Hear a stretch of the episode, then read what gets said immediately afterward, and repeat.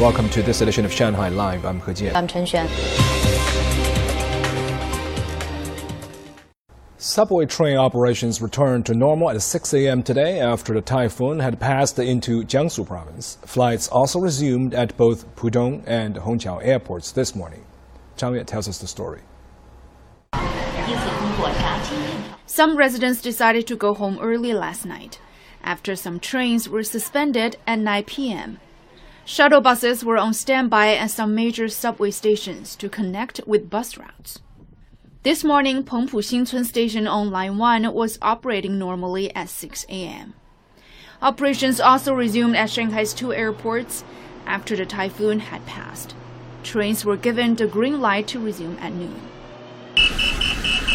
With ferry services still suspended along the Huangpu River, traffic police were guiding scooter drivers through tunnels this morning.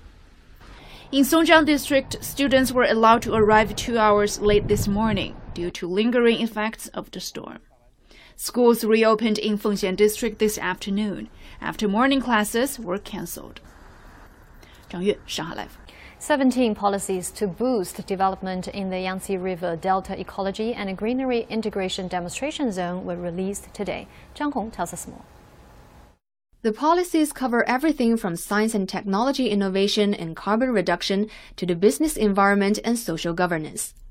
New impetus will be injected into science and technology innovation through high-tech industry parks. We will promote cooperation between world famous universities and the demonstration zone to advance science and technology innovation and industry transformation. We will also make full use of scientific and educational resources in the Delta and work with market entities and universities to achieve significant outcomes. A coordinated supervision and management mechanism for customs clearance will be established. Shanghai Customs established a coordinated supervision and management mechanism with Nanjing Customs on a trial basis last year.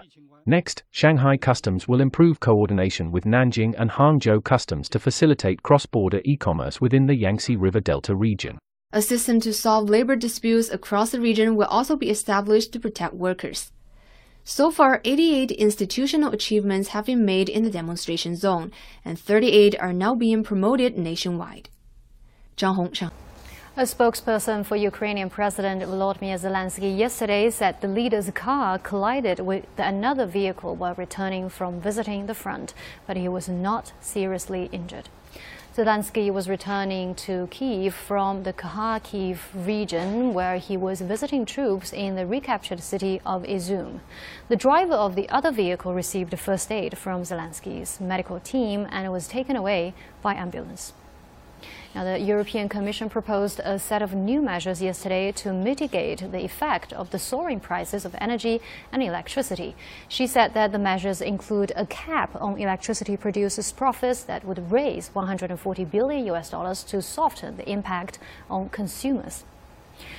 The Kremlin said in a statement that the Russian President Vladimir Putin and UN Secretary General Antonio Guterres had a telephone discussion on grain exports yesterday.